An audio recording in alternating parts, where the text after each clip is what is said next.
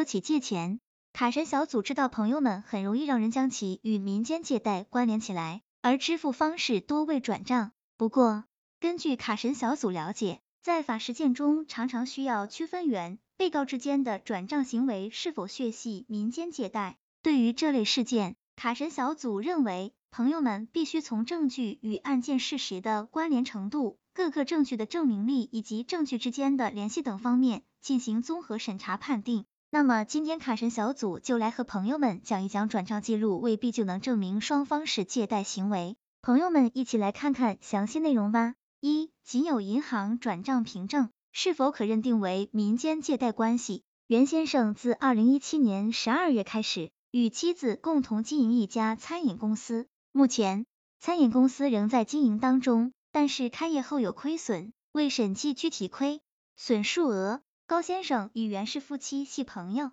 二零一七年十一月至二零一八年一月间，高先生先后五次向袁氏夫妻转账共计十五万元。一年多以后，高先生以袁氏夫妻借款未还为由，向法院提起诉讼，请求判令袁氏夫妻返还本息合计十五点八万余元。高先生主张双方之间是民间借贷关系，但是高先生不能出具借条、借款合同等债权凭证。仅有银行转账记录，而袁氏夫妻则主张双方之间是投资合作关系，辩称高先生交付的十五万元并非借款，而是餐饮公司的投资款项。为此，袁氏夫妻出具了餐饮公司股东群的聊天记录、视听资料等证据予以佐证。根据卡神校长了解，后来法院经审理认为，高先生向袁氏夫妻转账支付一五万元属实。袁氏夫妻提交的股东群聊天记录等证据，能够证明高先生向两人所转款项是基于共同投资餐饮公司的目的而为，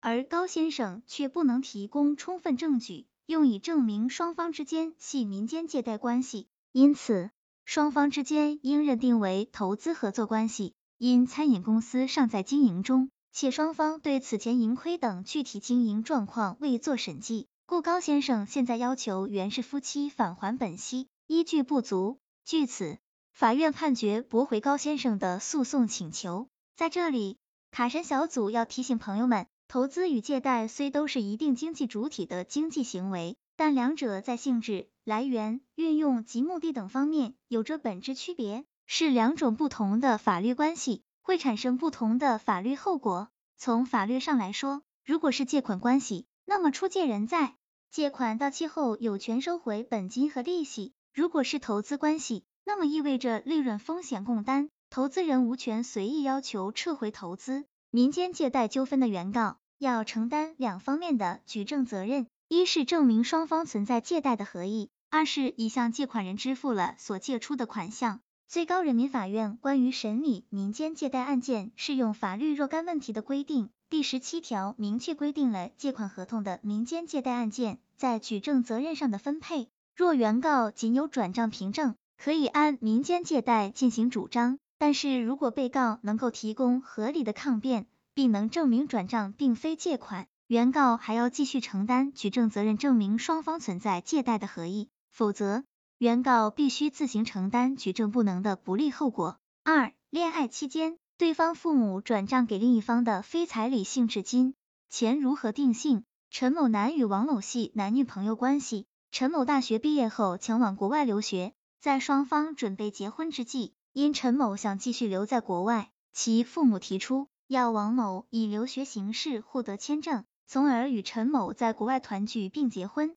由于王某经济能力不够，陈某父母向女方转账十万元，用于办理出国签证。王某先后两次向陈某母亲发短信表示，向叔叔阿姨借的钱会归还，但是待到王某拿到留学签证，陈某却提出分手，王某因此并未外出留学，又因两人分手时已经过亲，王某的学费不能退还。不久，陈某父母以王某拒不偿还借款为由，向岳麓区法院起诉，请求判令王某归还欠款十万元。后来根据卡神小组的了解。在庭审中，陈某父母明确表明，转账给女方的十万元是为了给王某打流水做留学签证，以便于其出国与自己儿子在国外结婚。王某抗辩称，十万元系陈某父母赠与。后来法院经审理认为，合法的民间借贷关系受法律保护。该案中，陈某父母向王某转账支付了十万元，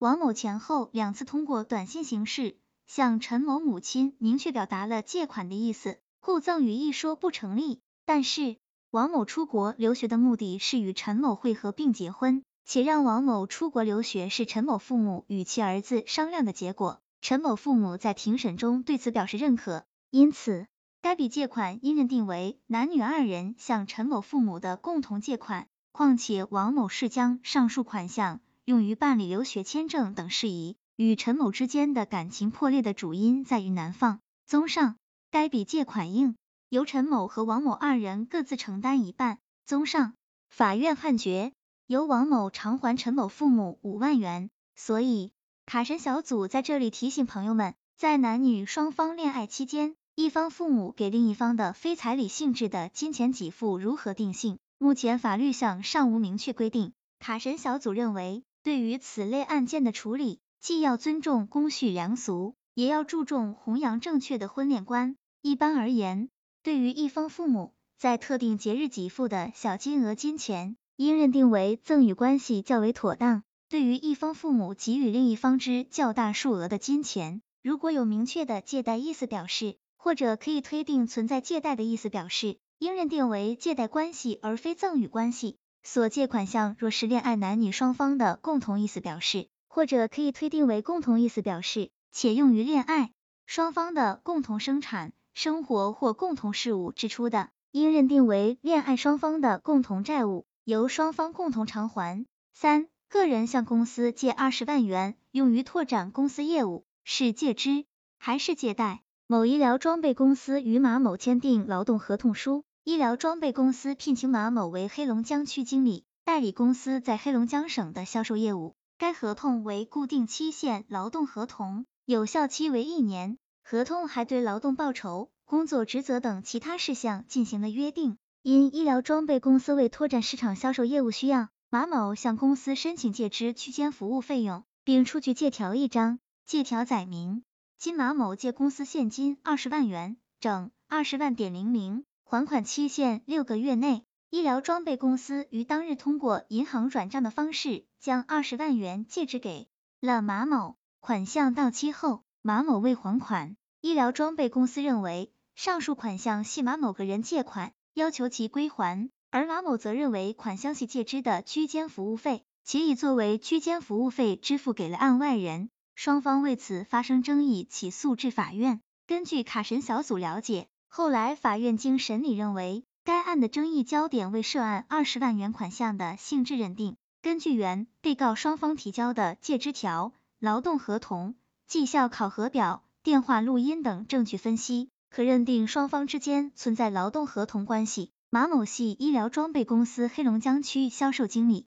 从医疗装备公司提供的银行转账及财务凭证上已注明争议款项二十万元为借支，且该行为发生在马某任职期间。马某依据居间协议，将上述借支款项支付了案外人，但是至今没有履行公司财务报销冲抵手续，由此可以证明。前述争议款项为借支，并非借贷，系马某履行公司市场拓展业务而支付的居间服务费。综上，法院判决驳回医疗装备公司的全部诉讼请求。在这里，卡神小组提醒朋友们，员工向公司借支款项用于公司事务，不属于民间借贷。依据合同法的规定，借款合同是借款人向贷款人借款，到期返还借款并支付利息的合同。而借支是单位内部财务行为，是工作人员向所在单位财务部门预支一定款项用于办理单位事务，在办理完毕后据实报销的一种行为。